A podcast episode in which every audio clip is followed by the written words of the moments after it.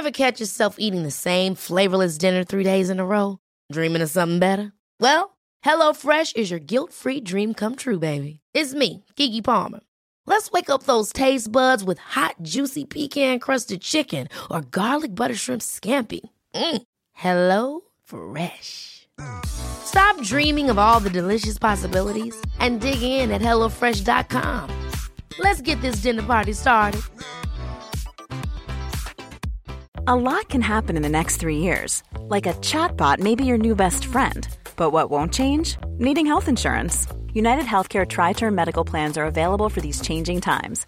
Underwritten by Golden Rule Insurance Company, they offer budget friendly, flexible coverage for people who are in between jobs or missed open enrollment. The plans last nearly three years in some states, with access to a nationwide network of doctors and hospitals. So, for whatever tomorrow brings, United Healthcare Tri Term Medical Plans may be for you. Learn more at uh1.com.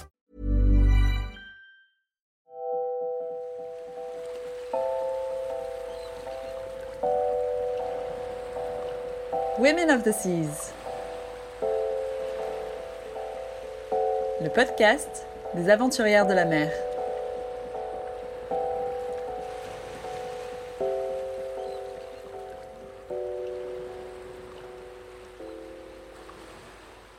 Donc euh, Norfolk, c'est une, grosse base euh, militaire euh, américaine.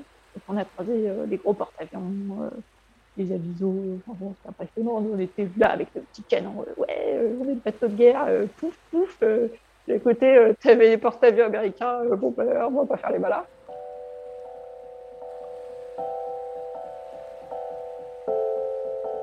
Marion Garnier, 34 ans.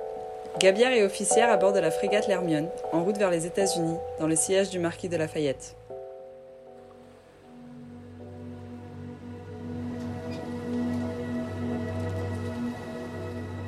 Comme beaucoup de gens, euh, je savais pas trop quoi faire après lycée. À ce moment-là, comme par hasard, euh, je lisais des romans maritimes. Euh, ça me bottait bien. Je lisais Forrester, qui a écrit toute la saga des Hornblowers. Donc c'est un peu comme Jack Aubrey de Master and Commander. Mais c'est un autre héros et c'est un peu une autre vision de, des qualités d'un marin, en fait. Après, euh, j'avais pas du tout fait le, lien avec le- mon futur travail, mais euh, c'était une ambiance euh, qui me plaisait, euh, des combats navals euh, sur des vues vraiment comme ça. À l'époque, c'était les, les navires de pointe, quoi. Et puis, euh, bah, un jour, il y a mon père qui me dit euh, Ah, bah écoute, euh, je connais un gars, son fils, il fait euh, l'école de la marine marchande, euh, tu devrais l'appeler. Et donc, on discute euh, de, la formation euh, de l'hydro. Et puis, euh, je me suis dit, euh, ben, ça a l'air sympa. euh, Il y avait des matières variées. Il y avait de la météo, de la mécanique, de la navigation. et, et ce qui me plaisait aussi, c'est que dans ce métier-là, on pouvait bouger, voyager. On n'était pas enfermé dans un bureau. Et puis, il y avait le côté mécanique aussi, où on apprenait à se servir de ses mains. on n'était pas coincé dans le, le quotidien du métro boulot dodo. Du coup, eh ben, euh, après le bac, euh, je, suis, rentrée à l'hydro. Et euh, en parallèle, je suivais le, projet de l'Hermione qui se construisait à Rochefort. Je suivais la construction. ils avaient posé la quille en 97. Et donc, ben, tous les ans, j'ai retourné voir l'évolution de la construction. Je crois que c'est en 2006. euh, J'avais envoyé une lettre de motivation en disant ben, Je suis encore au lycée, encore au lycée je sais rien faire pour l'instant, mais peut-être un jour je saurai. Et puis à ce moment-là, euh, ben, j'aimerais bien venir sur votre beau bateau. Et puis donc, euh, ben, suite à l'hydro, je suis partie naviguer chez un armateur, euh, pas du tout sur, des voiliers, mais des cargos. Et, je continuais à suivre le projet de l'Hermione.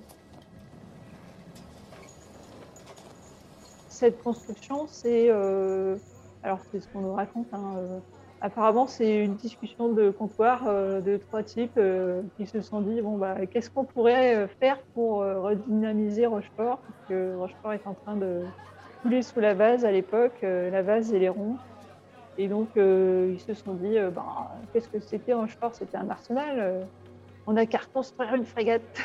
Donc en partant de là, ben, ils ont commencé à monter un, une asso, à, à chercher des fonds et à essayer donc de, retrouver des plans pour construire une frégate à Rochefort. Ils ont dû d'abord, ils avaient reconstruit la corderie royale qui avait été détruite, je crois que suite à la guerre et qui n'avait jamais été remise en état. Et après, donc, ils ont remis en état les, anciennes formes de Radoub. Et là-dedans, ils ont commencé à construire l'Hermione.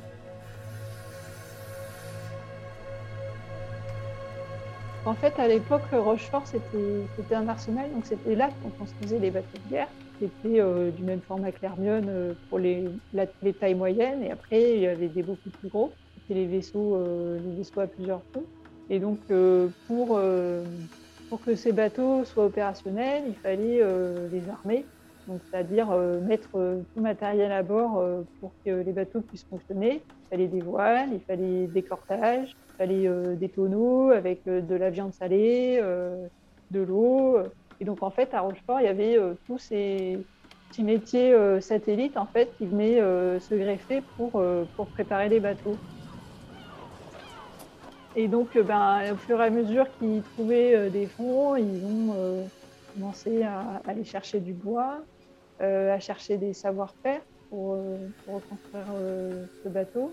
Et puis, un jour, ils se sont dit, ben, pourquoi on ne ferait pas euh, visiter le chantier? Parce que ça doit certainement intéresser les gens de voir euh, comment on fait euh, ce travail-là, comment ça se faisait à l'époque. Donc, ils ont commencé à faire visiter le chantier, qui leur a permis, en plus des adhésions, ben, de récolter des fonds pour continuer à financer la construction.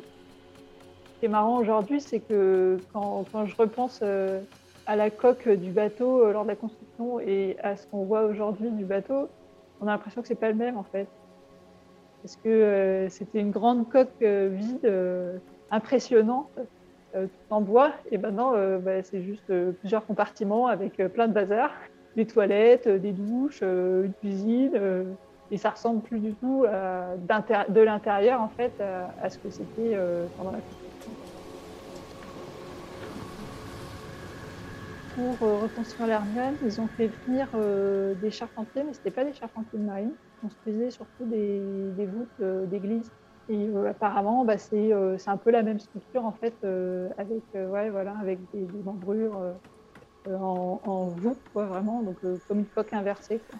Ils avaient dû rechercher comment, par exemple, construire certaines pièces de bois. Et à l'époque, en fait, ils, avaient, ils avaient les arbres qui avait de la bonne forme, euh, parce que ben, ça avait été anticipé en fait, euh, ce, travail-là. Ça faisait partie de la marine de guerre, donc euh, les forêts, elles étaient plantées pour, pour construire des vaisseaux de guerre. Quoi. Et donc ben, ils, avaient, ils avaient les bois. Sauf que nous, aujourd'hui, ben, on n'a plus ça. Nos forêts, ben, elles sont peau de chagrin là, maintenant. Et donc, ben, il y a certaines pièces, ils n'ont pas trouvé les bois, donc ils ont dû se creuser la tête pour trouver un compromis, en fait, pour avoir la même résistance euh, en faisant euh, des assemblages avec plusieurs pièces, par exemple. Pour reconstruire l'Hermione, ils ont mis 17 ans. À partir du moment où ils ont commencé à recruter un équipage, donc, au début, on était juste des, bénévoles aspirants marins, on va dire. Le gréement n'était pas terminé, donc on a aidé à mettre en place les dernières pièces du gréement.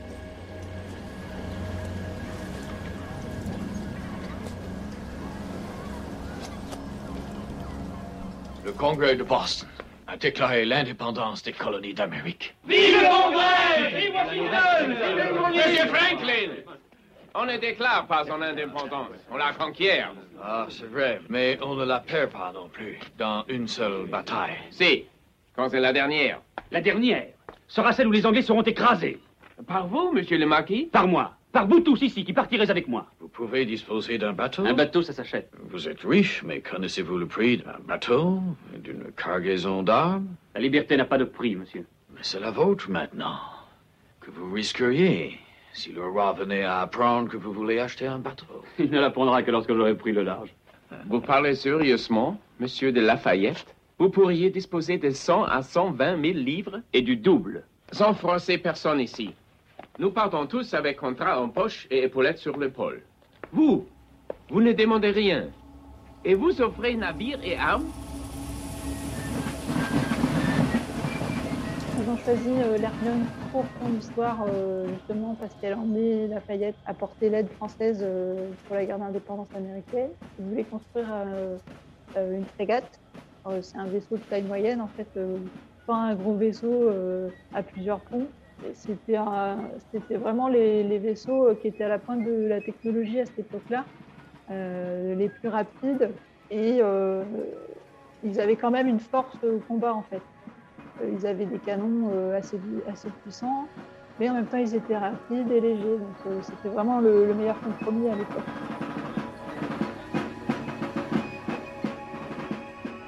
Une, frégate avec euh, trois mâts, un gréement carré, c'est-à-dire que, les voiles, euh, c'est pas comme les voiles des, bateaux actuels euh, modernes, euh, c'est du gréement Marconi en forme de triangle aujourd'hui. Les Hermione, c'est des, voiles carrées ou rectangulaires en fait qui sont, parallèles à la mer. Donc c'est très efficace pour propulser le bateau. Par contre, c'est pas très efficace pour remonter au vent. En fait, l'Hermione, elle tire des bords carrés, donc c'est-à-dire qu'elle elle remonte pas au vent. Mais elle elle perd pas non plus. Donc elle fait surtout du travers. Quand elle navigue au près, euh, concrètement, euh, sur le fond, elle va faire du, travers. Elle a euh, donc une cale dans laquelle on va trouver par exemple la voilerie. C'est surtout un espace de stockage où on a des voiles de rechange, on a aussi bah, des machines à laver, un petit espace boutique, euh, plein de bazar en stock là.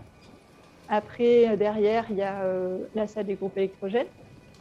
Donc, pour, pour alimenter ben, tout ce qui fait vivre le bord, donc ben, des frigos, des machines à laver, les toilettes, l'éclairage, un peu de ventilation, puis les équipements de navigation.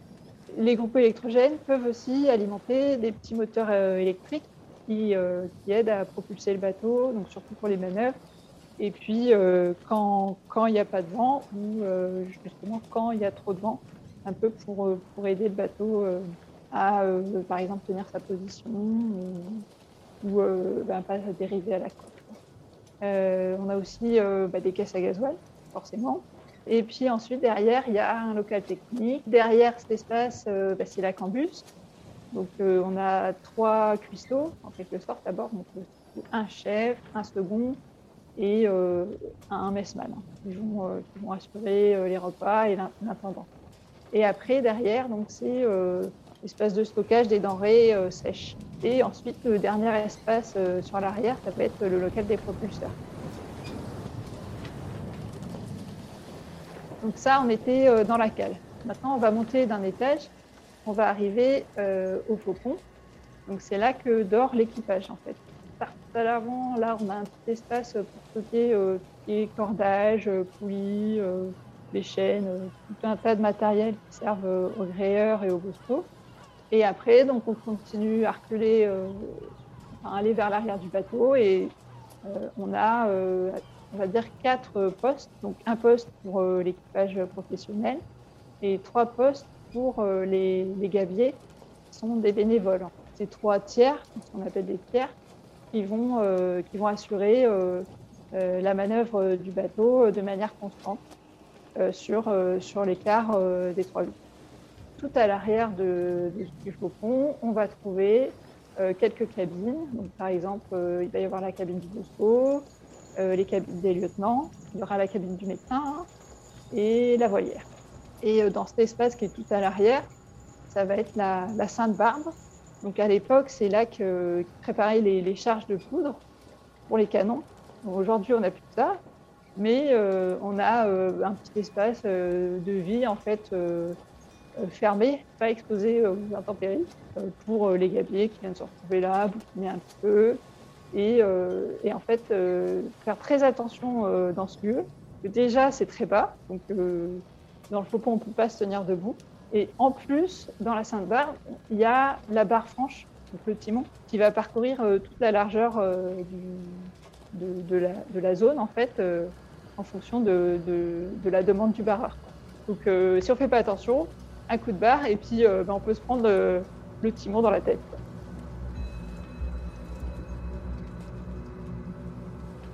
Ensuite, on va encore monter d'un étage. Donc là, on va arriver sur le pont de batterie. C'est là qu'on va trouver les canons. Donc euh, le pont de batterie, il a une partie qui est, euh, exposée euh, aux éléments et une autre partie qui est couverte. Donc la partie exposée, elle est au milieu, c'est la grande rue. Dans la grande rue, on va trouver ben, les, les, chaloupes. On a la chaloupe, le grand canot, le petit canot. En plus, on rajoute un zodiaque qui va nous servir de moyen de secours en cas d'homme à la mer. Devant la grande rue, à l'avant, donc c'est le gaillard d'avant, on va retrouver l'atelier du charpentier, l'atelier du Bosco, le groupe électrogène de secours, et euh, les guindeaux pour les enfants. Et à l'arrière du pont de batterie, il y aura la batterie. Donc c'est euh, le, lieu euh, ouvert où on va prendre nos repas. C'est comme un grand réfectoire avec des canons et des tables. il y a un cabestan aussi au milieu qui nous sert pour, pour les manœuvres de et j'espère. C'est là que tout le monde vient prendre ses repas, tout équipage confondu, officiers, commandants, gabiers, touristes. Encore plus à l'arrière, ça va être euh, les appartements euh, du commandant, du chef mécano et du second. Donc c'est la grande chambre. il y aura aussi tous les équipements euh, de navigation. Et ensuite, on va encore monter d'un étage et on va arriver sur la dunette à l'arrière et sur le guerrière d'avant à l'avant sur la dunette. C'est là que euh, l'officier de quart euh, va surveiller la navigation. Il aura ses deux barreurs. Il dirige le bateau donc, avec une barre à roue, sans aucun système euh, d'assistance moderne. Donc c'est comme à l'ancienne, c'est une barre à roue. Autour de la barre, il y a un cordage qui est enroulé, qui descend, qui passe par des poulies et qui vient manœuvrer le, timon en de barre. Donc c'est pour ça qu'il faut deux barreurs parce que c'est vraiment euh, la force de ces deux personnes euh, qui va faire que le bateau euh, tient sa route. Donc, si jamais le vent forcit, les deux barreurs ils, ne vont pas tenir le coup. Donc, il y aura quatre barreurs et on tournera toutes les heures, on changera les barreurs. là, on était sur la dunette. Et ensuite, donc, sur le gaillard d'avant, on va retrouver le veilleur qui, fait le quart. Donc, lui, il va surveiller tout ce qu'il va voir en fait euh, sur la mer, donc euh, des bouées, des bateaux. Euh, il va être celui qui va voir en premier ces éléments-là et il va les annoncer à l'officier de quart qui est sur l'arrière. Comme il est sur l'arrière, l'officier de quart il va pas bien voir toutes ces choses-là parce que ça peut être masqué par des voiles, par des cordages. Le veilleur a vraiment un rôle essentiel et parfois on a même une voile qui est totalement à l'avant, qui peut être établie, qui va masquer la vue. Donc on va envoyer le veilleur à l'avant de cette voile sur euh, le mât de Beaupré. Donc euh, il sera euh, assis, alors pas à califourchon, mais presque, sur le mât de Beaupré et il va surveiller la navigation.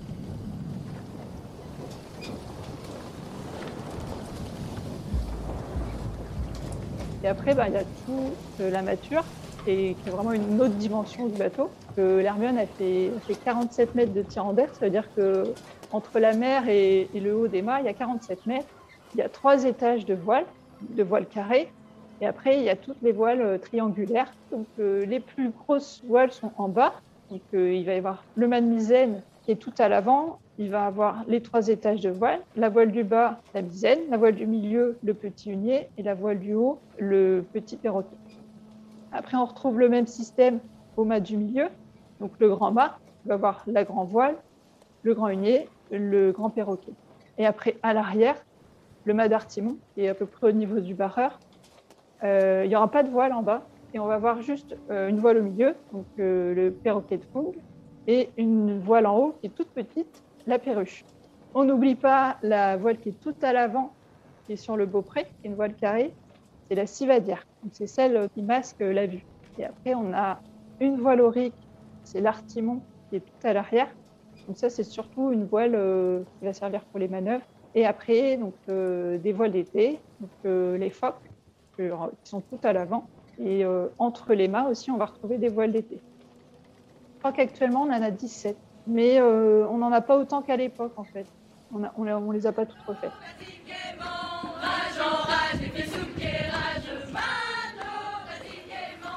On change de vent, brasse la misaine. Largue ton faux bras, Simon. Largue la mur.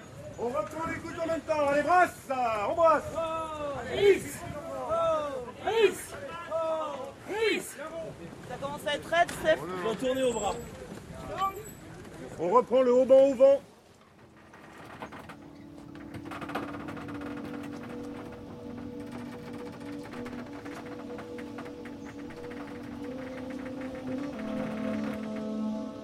L'équipage euh, de l'Hermione, ça va être à peu près une quinzaine euh, de marins professionnels. Donc euh, le commandant, ses trois officiers de quart, le chef mécano, il est tout seul, lui en machine, mais bon, il a quand même pas mal de taf. Ensuite, ben, l'équipe cuisine, le chef cuistot, le second et le messman. Alors je dis le, hein, mais ça peut être des nanas. hein. et après, donc on a les maîtres, le maître charpentier, le bosco et le maître voilier. Ensuite, il y a les chefs de tiers, des matelots euh, très expérimentés. Donc euh, il y en a un par, euh, tiers, par groupe de gabiers en fait. Et après, ils ont un, assistant, donc un adjoint chef de tiers, et, qui est un matelot aussi, mais un petit peu moins formé. Et donc ces deux matelots-là, ils vont encadrer un tiers de 18 gabiers. Et donc euh, les gabiers, donc c'est pas forcément des marins professionnels, c'est des gens de la vie de tous les jours. euh, qui se sont portés volontaires euh, pour, euh, pour embarquer sur l'Hermione et euh, qui ont suivi une formation. La formation, elle, est dispensée à Rochefort par, par les marins euh, de l'Hermione. Pendant la formation, il y a un test d'ascension pour voir si on arrive à monter dans la mature. Il est assez difficile hein, parce que quand on n'est pas habitué à, à monter, euh, ben, c'est assez impressionnant. Ouais, j'en ai chié.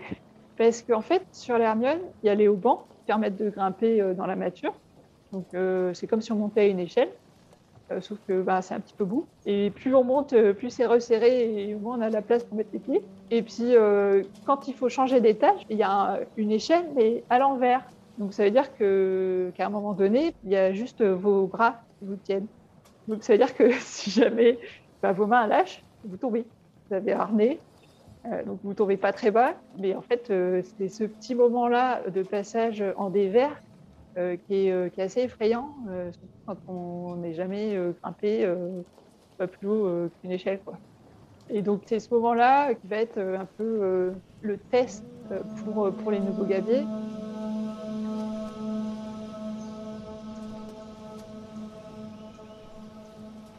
Les 18 gabiers euh, du tiers, sur euh, les 4 heures de leur quart, c'est eux qui vont manœuvrer les voiles. L'Hermione, euh, le but, c'est qu'elle avance à la voile. Les moteurs, ils sont juste là pour, pour dépanner et puis pour faire les manœuvres portuaires. Donc, pour pouvoir avancer à la voile, il suffit pas juste de lâcher des bouts, faire tomber les voiles et puis, puis ça avance. Quoi. Il, faut, il faut les brasser, c'est-à-dire les, orienter. Il faut les border, donc les orienter et les tendre pour que le vent circule bien à l'intérieur et que, la voile devienne propulsive. Il faut aussi, euh, ben, quand le vent devient trop fort, euh, les fermer. Donc euh, en fait, selon la voile, soit on va faire descendre le bout de bois qui tient la voile, donc la vergue. On va, on va descendre la vergue. Comme ça, ça va fermer en quelque sorte la voile. Et après, on va la carguer. Donc on va remonter les extrémités inférieures vers le haut pour vraiment étouffer la toile.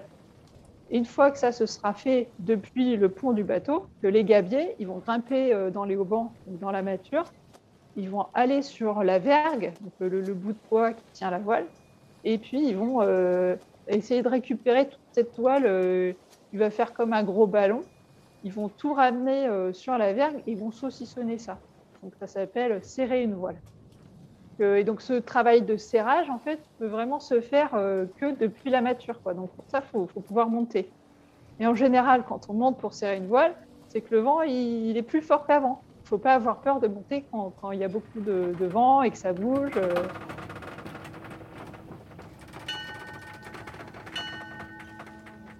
J'ai embarqué en tant que, que gabier. C'est l'année où elle a été aux États-Unis. Euh, C'était euh, son voyage inaugural. On est parti en tout, je crois que c'était cinq mois et demi. Et donc sur ces cinq mois et demi, euh, c'était partagé en plusieurs euh, legs. Donc en fait, c'est des, morceaux de voyage. Chacun avait un ou plusieurs legs euh, de navigation. Moi, j'ai eu de la chance, j'ai pu faire euh, tous les legs parce que euh, j'étais officier de marine marchande. euh, C'est-à-dire que je pouvais éventuellement remplacer euh, des membres de l'équipage. Et donc, euh, sur, euh, sur ce voyage-là, je me suis formée au début auprès des officiers de quart. Et puis après, j'ai pu remplacer un lieutenant, j'ai remplacé des matelots, j'ai remplacé le chef mécano.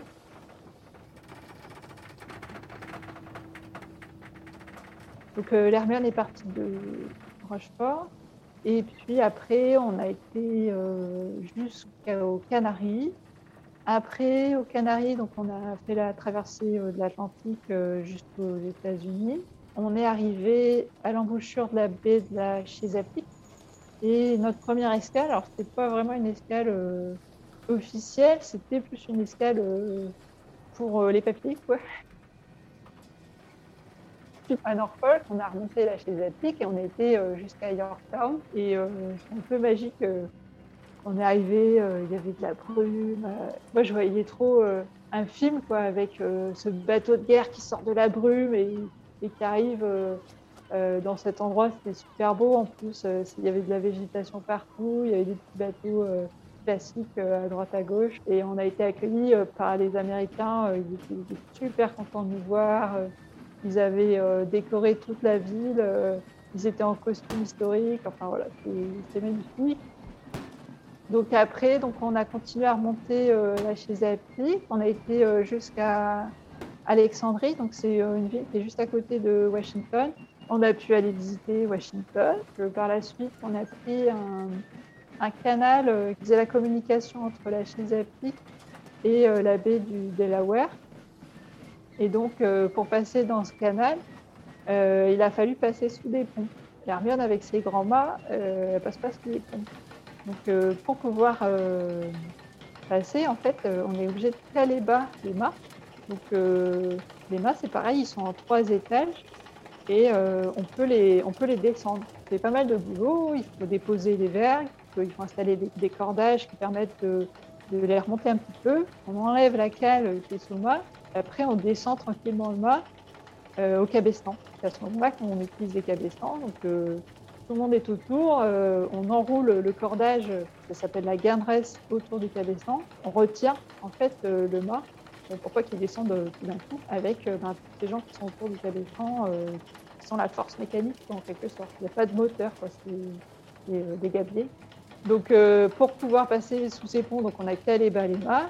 Après, on est passé et après, on a euh, guindé les mâts, donc on les a remontés. Et donc, euh, bah, on a continué notre, notre périple. On est sorti de, la Delaware et on a continué à remonter euh, le long de la côte américaine. On a fait l'escale à Boston aussi. Donc, en fait, c'était l'escale d'origine à laquelle, en fait, Lafayette était arrivé en premier. Et après, donc, on a continué, on a passé Cap Cod, et puis on est remonté jusque dans le Maine. Après, on a été au Canada, donc on a été à côté de Halifax. Et ensuite, on a été à Saint-Pierre-et-Miquelon. Puis après Saint-Pierre-et-Miquelon, bah, on a traversé à nouveau euh, l'Atlantique. Donc là, ça a été beaucoup plus compliqué euh, qu'à l'aller, parce qu'à l'aller, bah, on avait les vents pour nous, euh, c'était un peu la croisière fameuse. Et puis par contre, au retour, ben, on n'avait pas des vents favorables à la hauteur de Saint-Pierre-et-Miquelon. Donc on a, dû descendre jusqu'à à peu près à la hauteur de Washington pour choper le passage des dépressions. Et donc, bah, on a suivi, enfin, les dépressions nous ont poussé jusqu'à Brest. Et là, c'était plus sportif, mais bah, on demandait que ça aussi parce qu'on voulait voir un peu ce que donnait le bateau dans le gros temps.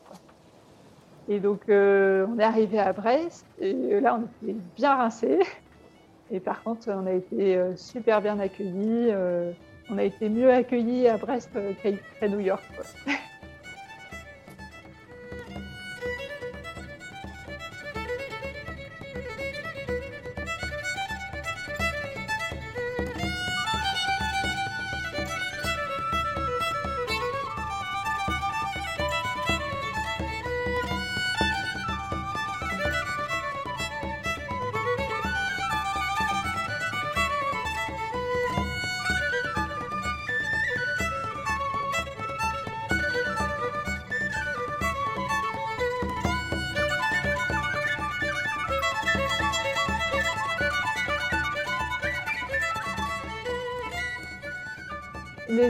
en général, euh, on essaye, quand c'est possible, euh, d'arriver en costume d'époque. Ça fait toujours plaisir au public euh, de voir tout le monde habillé en tenue. alors nous, les officiers, c'était...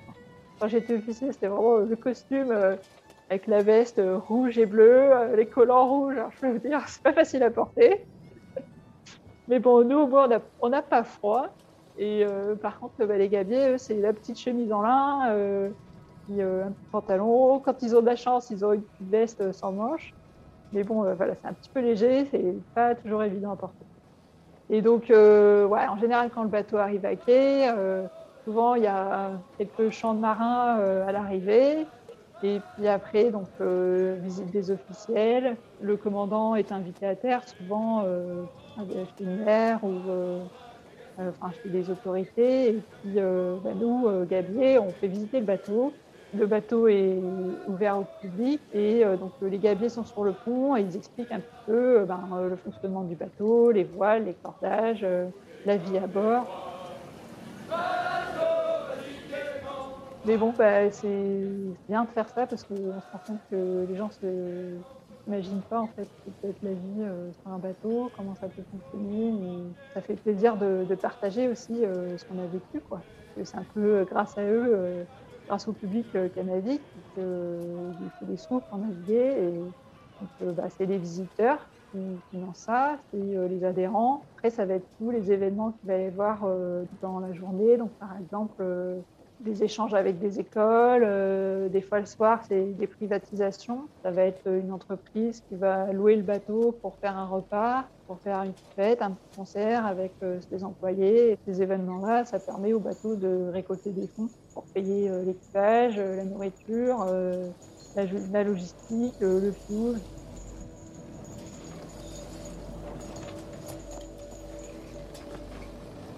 On fait le quart, on est euh, 18 à faire le quart, plus un officier, plus parfois un maître. Quand on a connu euh, sur les cargos, on est tout seul avec son matelot et qu'on passe des quarts sur l'Hermione où on est 20, c'est pas la même en fait. Ça peut être euh, long et ennuyeux, ou autant ça peut être euh, hyper euh, intéressant, on peut discuter avec les gens, ou bien on n'a pas un moment sur euh, on est tout le temps en train de régler les voiles, border, brasser, carguer. Il faut essayer d'optimiser sa voilure. Donc tu peux te dire que, le vent il va pas du tout changer pendant ton quart, mais ça c'est pas dit. Et puis après tu peux te dire bon bah je vais essayer de régler telle ou telle voile pour que ce soit euh, qu'on arrive à remonter un petit peu plus au vent. euh, on fait des on essais pour voir euh, quel est le, le meilleur réglage. Le- la personne avant toi bah, peut-être qu'elle a abordé un peu plus cette voile. euh, euh, bah, Celle-là, elle a peut-être établi, mais du coup, euh, le bateau, il travaille moins bien. Donc, euh, bah, on va essayer de la carguer. Puis là, on va se rendre compte que, ah non, il avait raison, on va la remettre. C'est intéressant aussi pour tout le monde euh, d'apprendre, en fait. Pour les gabiers, euh, eux, ils demandent que ça. Alors, euh, pas trop quand même. qu'il ne faut pas non plus les, les mettre sur les genoux. Apprendre à chercher dans la nuit euh, où est euh, tel cordage, par exemple. parce qu'on ne met pas de lumière. Donc, euh, de nuit, il faut arriver à se repérer, puis savoir que ben, ce cordage-là, ben, c'est la cargue de la grand voile ou autre chose. Quoi. Ils aiment bien aussi monter dans la mature pour s'entraîner. Donc, en fait, voilà, c'est une formation permanente qu'on essaye de, de manœuvrer un peu, même s'il n'y a pas grand-chose à faire. Hermione, elle va à peu près à, donc, à la moitié de la vitesse du vent, jusqu'à euh, 25 nœuds de vent, elle va, elle va à la moitié. Après 25 nœuds, elle ira peu plus vite parce que tu es obligé de, de réduire en fait, même, même avant. Selon l'orientation du vent, tu vas devoir euh, réduire ta voilure plus tôt ou pas. Par exemple, euh, quand tu es vent arrière, tu peux réduire ta voilure un peu plus tard. Par contre, quand tu es au près, tu pourras réduire ta voilure plus tôt. Tu as, le vent relatif en fait, euh, qui va réellement s'appliquer sur tes voiles. En moyenne, euh, elle atteint facile euh, les 8 nœuds, voire 10 nœuds. Après, tu arrives à gratter ouais, 11 12 nœuds, ça commence à être un peu juste. Après, ils ont réussi à faire des pointes jusqu'à 13, 14 nœuds.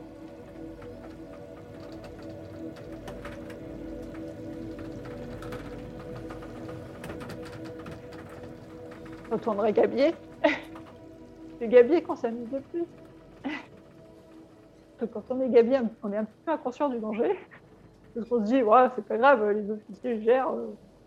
Et puis, euh, on a entièrement confiance en eux. Mais sauf que quand tu es officier et tu dis, euh, ouais, bah, j'ai la vie de 80 personnes euh, à gérer, ben, là, c'est pas la même, quoi. Je crois qu'on était en train de sortir du détroit de Gibraltar. Il y avait gros temps. Il fallait qu'on envoie du monde euh, pour serrer euh, les perroquets, donc euh, fermer les voiles en haut. On était vent arrière, donc on s'était dit, bah, ça va, tranquille, on peut laisser un petit peu plus longtemps porter, quoi. Sauf que, ben, en passant le cap, le vent a tourné. Et bah, là, quand le, le vent arrive un petit peu plus sur l'avant du bateau, euh, les, les voiles elles subissent euh, plus d'efforts, la, matière subit plus d'efforts. Donc, euh, c'est-à-dire qu'il faut absolument les fermer maintenant, surtout ce sera trop tard. Et en plus, on ne pouvait pas changer de cap parce qu'on était dans, dans le détroit. Donc euh, voilà, on n'avait qu'une seule solution, c'était d'envoyer du monde là-haut pour euh, fermer les voiles. On a envoyé des gabiers euh, et euh, des marins pros aussi, parce que là, il fallait vraiment assurer. Et je me souviens, euh, bah, là, j'étais car et je voyais euh, bah, mes copains qui étaient là-haut à se faire secouer. Euh, le, mât, il faisait, il faisait des à-coups avec euh, la voile qui flappait dans le vent. Quoi. Ça faisait des à-coups et, et je me viens à pied, je me dis, oh, putain, j'espère que ça va pas casser. euh. Là, tu dis, tu vas voir tes copains euh, partir au tas et parce que euh, tu n'as pas fait euh, une action au bon moment. euh. là, j'ai vraiment eu peur euh, pour mes copains et, et heureusement, ça s'est bien passé. Et voilà, ils ont réussi, ils ont vraiment galéré. Je pense que eux, là-haut, ils ont bien peur aussi.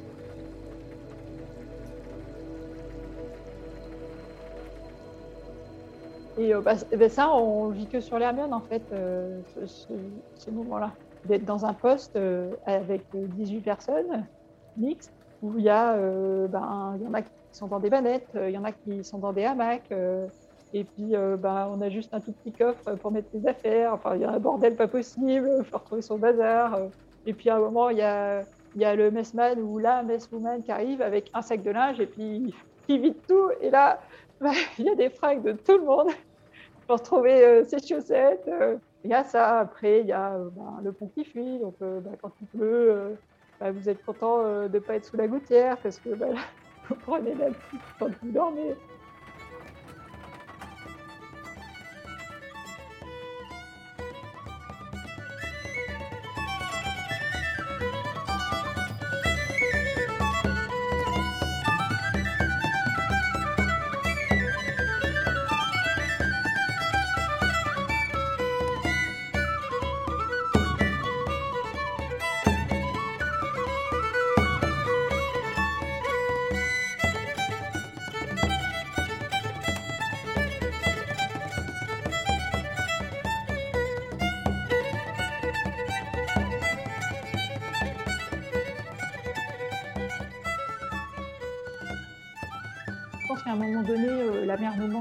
Alternance de, euh, de manquer de tout pour apprécier euh, le peu de choses de la vie. euh, tout apprécier, quoi. Par exemple, tu reviens, apprécier regarder une fleur. bah, rien que ça, sur un bateau, il n'y a pas de fleurs, il n'y a, pas de- y a pas de verre, il n'y a, pas de vie. Il n'y a que de la tôle et de la peinture et du bruit. Apprécier le silence. Alors nous, on le trouve nécessaire, mais je pense que ça ferait bien à, beaucoup de gens d'être privé de toutes ces choses-là pour pouvoir créer, euh, arrêter d'être agressif pour rien, euh, se rendre compte euh, qu'on a, qu'on a tout, en fait. on vit dans un pays hyper chanceux. Enfin, moi, je vois euh, l'île de Ré, c'est un petit paradis, et j'hallucine quand je croise des gens dans la rue qui roulent en Porsche Cayenne, je sais pas quoi, qui font la gueule et qui sont pas fichus de dire bonjour. Mais, qu'est-ce qui vous manque vous avez tout. Et ben, ce métier-là, ben, ça nous permet, euh, si on est un peu à l'écoute, hein, parce que aussi il y a des gens qui sont têtus et qui n'écoutent pas, euh, mais euh, ça nous permet de pouvoir euh, apprécier euh, de la vie. Au début, on a envie de, on a envie de partir, on a envie de, découvrir euh, par la mer ou par la terre. Alors moi, la mer a été un moyen parce que ben, c'est le métier que j'ai choisi euh, c'est un moyen de, partir découvrir, mais c'est aussi un moyen de s'isoler en fait. On se rend compte que euh, bah, quand on est sur un bateau, on a vite tendance à se fermer sur soi et à vivre sa petite vie euh, sans tout le monde. euh. ça a du bon et du mauvais en fait, parce que euh, ben, on se rend compte que Par exemple, euh, quand on est dans une situation à bord et que ça va pas, ben, on tourne en rond en fait euh, dans, ce mood, quoi, euh, dans ces idées noires et, et, euh, et en fait ça peut vite euh, devenir euh, profond, quoi. Il faut faire attention à ça en fait en mer parce que on, on a tendance à, virer à l'obsession sur des, petits détails. Et il suffit d'un petit fil ou d'un truc pour nous faire penser que ah ouais, mais en fait, la vie continue ailleurs et, et ce qui va pas aujourd'hui ou cette semaine, pas grave en fait, euh, c'est rien quoi. Et je trouve qu'en fait, euh, de, partir comme ça, ça me donne envie de découvrir aussi euh, la Terre. Par exemple, j'ai demandé un an de, de congé sabbatique. J'ai jamais vécu ça depuis que j'ai quitté l'école, mais de passer un an à terre, de, voir les saisons sur un an, de vivre avec ses amis et sa famille pendant un an, alors en bossant hein, bien sûr, hein, mais, mais bah, ces, choses-là, on les retrouve en fait. Et euh, d'être parti en mer et d'en avoir été privé, eh ben, on, on re- retrouve le goût euh, des choses simples. La, mer, ça permet aussi de, de nous retrouver et de retrouver ce qu'on aime.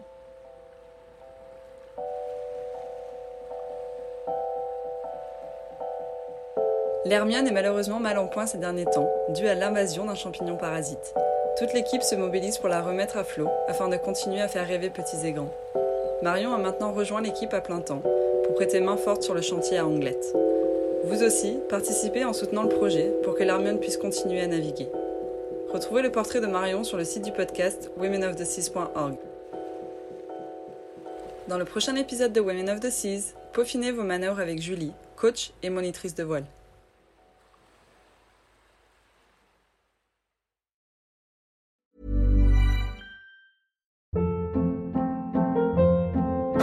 Hold up. What was that? Boring. No flavor. That was as bad as those leftovers you ate all week. Kiki Palmer here, and it's time to say hello to something fresh and guilt-free. Hello Fresh. Jazz up dinner with pecan-crusted chicken or garlic butter shrimp scampi. Now that's music to my mouth. Hello Fresh. Let's get this dinner party started. Discover all the delicious possibilities at hellofresh.com. How would you like to look five years younger? In a clinical study, people that had volume added with Juvederm Voluma XC in the cheeks perceived themselves as looking five years younger at six months after treatment. Look younger, feel like you. Add volume for lift and contour in the cheeks with Juvederm Voluma XC. Reverse signs of aging by adding volume to smooth laugh lines with Juvederm Volure XC. For important safety information and to find a licensed specialist, visit juvederm.com. That's J U V E D E R M.com. Not for people with severe allergic reactions, allergies to lidocaine, or the proteins used in Juvederm. Common side effects include injection site redness, swelling, pain, tenderness, firmness, lumps, bumps, bruising, discoloration, or itching. There's a risk of unintentional injection into a blood vessel, which can cause vision abnormalities, blindness, stroke, temporary scabs, or scarring. Talk to a licensed specialist to find out if it's right for you.